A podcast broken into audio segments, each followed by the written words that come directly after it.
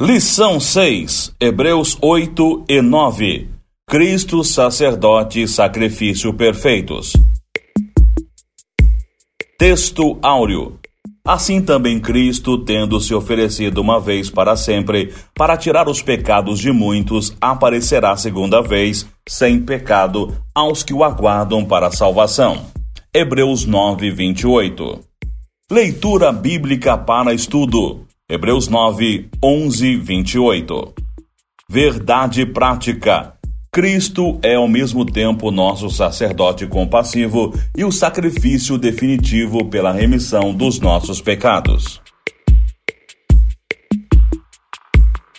Introdução. O escritor de Hebreus nos convida a entrar no tabernáculo para que possamos compreender a superioridade da nova aliança em relação à antiga a superioridade do sacrifício de Cristo em relação aos sacrifícios do Antigo Testamento, a excelência do sacerdócio de Cristo em relação ao sacerdócio de Arão, a eternidade do tabernáculo celeste em relação à temporalidade do tabernáculo terrestre. Tópico 1 O sacerdote. Hebreus 8, 1, 13. Subtópico 1 Sacerdote celestial. Hebreus 8, 1. Ora, o essencial das coisas que temos dito é que possuímos tal sumo sacerdote que se assenta à destra do trono da majestade nos céus. Com sua morte sacrificial, Jesus completou sua obra expiatória na terra, tabernáculo terreno. Com sua ascensão, ele entrou na presença de Deus, o santuário celestial, e sentou-se à direita de Deus. O escritor de Hebreus diz que Jesus serve no santuário o verdadeiro tabernáculo constituído por Deus e não pelo homem. Os ministros da antiga aliança eram consagrados para exercer o sacerdócio, se vestiam de linho, ofereciam sacrifício por si e depois pelo povo. Mesmo assim, cometiam falhas, a exemplo de Nadab e Abiú, que ofereceram fogo estranho perante o Senhor e, como consequência, morreram. O próprio Arão murmurou juntamente com Miriam. Eli era conivente com os pecados de seus filhos. O sumo sacerdote Jesus não cometeu pecado e é ministro do santuário celestial. João o viu andando entre os sete catiçais de ouro, acendendo as lamparinas e ministrando sobre a sua igreja. Jesus está servindo no santuário. Seu ministério no santuário celestial é superior ao serviço sacerdotal da terra porque ele é o único sumo sacerdote que já subiu aos céus, o único mediador entre Deus e os homens. Somente ele nos conecta com o Pai, pois está assentado à destra do trono da majestade nos céus, intercedendo por nós. Subtópico 2 Mediador de uma melhor aliança.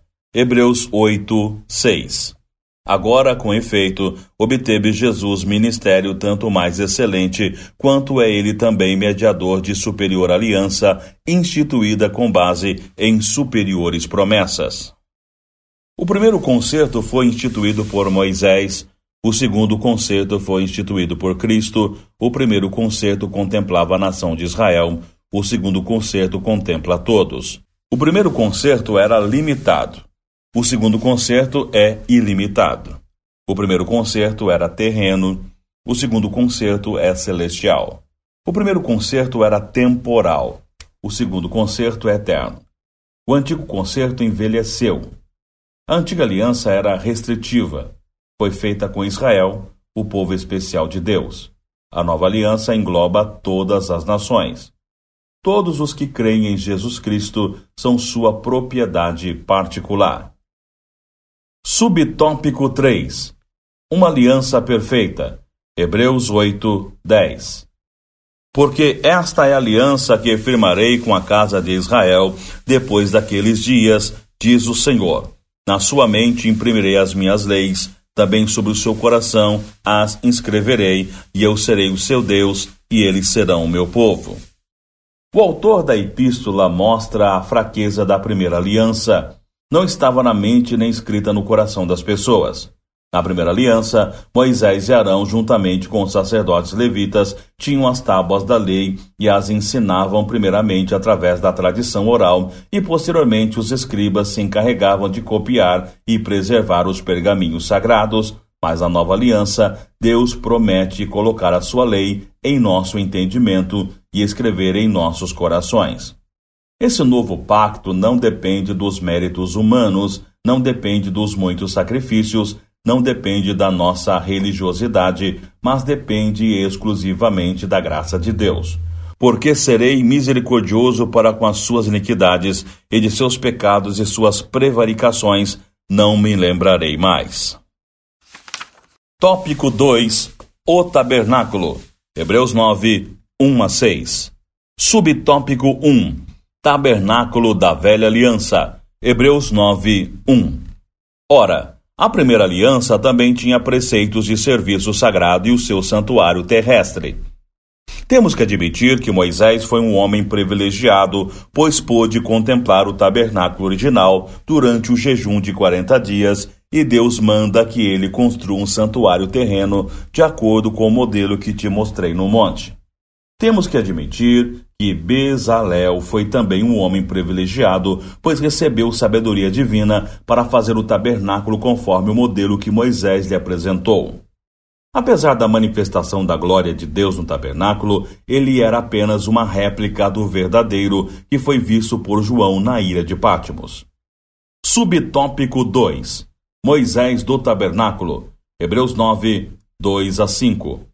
Com efeito, foi preparado o tabernáculo cuja parte anterior, onde estavam um candeeiro e a mesa e a exposição dos pães, se chama o santo lugar.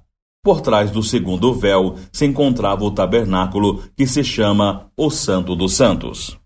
Hebreus 9, 2 a 3. As informações para a construção do tabernáculo e dos móveis do seu interior encontram-se principalmente nas passagens de Êxodo 16, 25, 26 e 30 e de Números 17. Dessas coisas, todavia, não falaremos agora pormenorizadamente. Como percebemos, não é propósito do escritor pormenorizar mais este assunto. Subtópico 3 Áreas restritas. Hebreus 9, de 6 a 10. Mas no segundo, o sumo sacerdote, ele sozinho, uma vez por ano, não sai sem sangue, que oferece por si e pelos pecados de ignorância do povo. Da descrição do tabernáculo e dos móveis do santuário, o autor passa a explicação dos deveres dos sacerdotes e do sumo sacerdote. Ele observa que os sacerdotes entravam regularmente na sala exterior para executarem o seu ministério. No entanto, como os sacerdotes não podiam ir além do santo lugar, eles não tinham acesso a Deus. Esse privilégio era dado somente ao sumo sacerdote. Só o sumo sacerdote podia entrar no Santo dos Santos, ainda assim, observando as seguintes restrições. Ele deveria ir sozinho, apenas uma vez por ano, no dia da expiação sempre portando sangue para oferecer primeiro como oferta pelos seus próprios pecados e de sua família.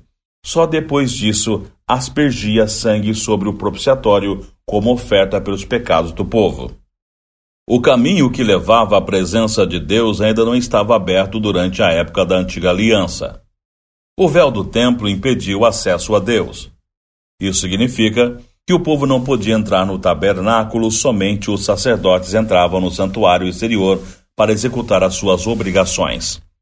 Os sacerdotes, por sua vez, eram proibidos de aparecer diante de Deus no Santo dos Santos.